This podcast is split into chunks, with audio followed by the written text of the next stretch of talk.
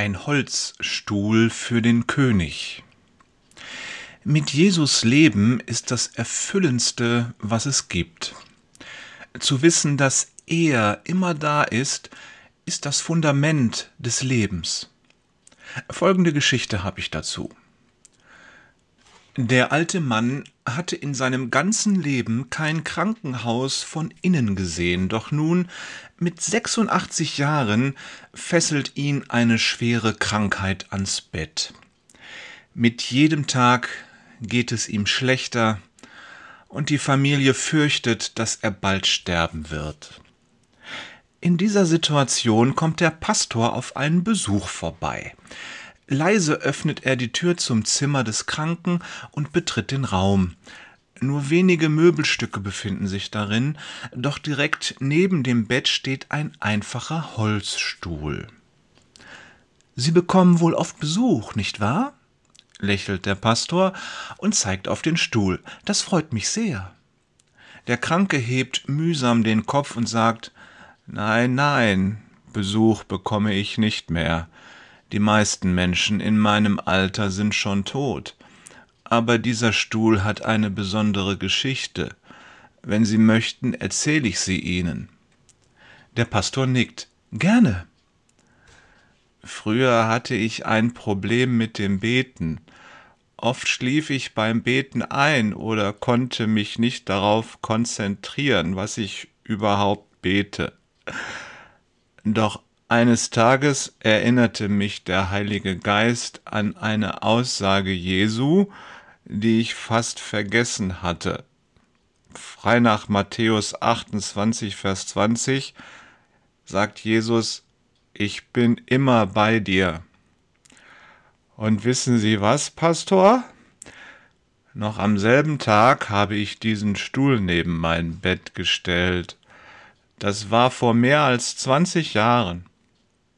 Und immer wenn ich seitdem bete, stelle ich mir vor, dass Jesus auf dem Stuhl sitzt und mich anschaut. Manchmal kann ich ihn sogar sehen. Ein Lächeln huscht über das Gesicht des Kranken. Er versucht sich aufzusetzen, doch es gelingt ihm nicht. Ein goldgelber Strahl der frühen Abendsonne hüllt sein Gesicht in ein friedliches Licht.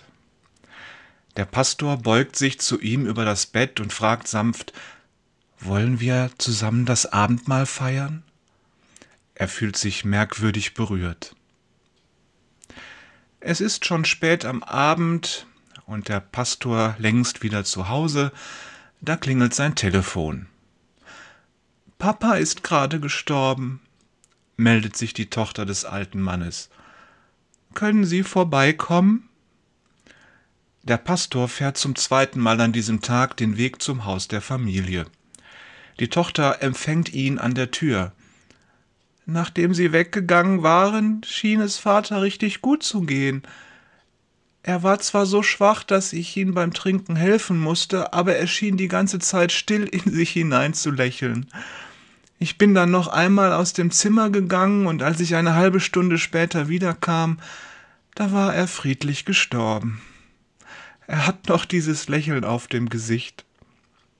In der Tochter stockt die Stimme und sie birgt ihr Gesicht in die Hände. Leises Schluchzen erfüllt den Hausflur.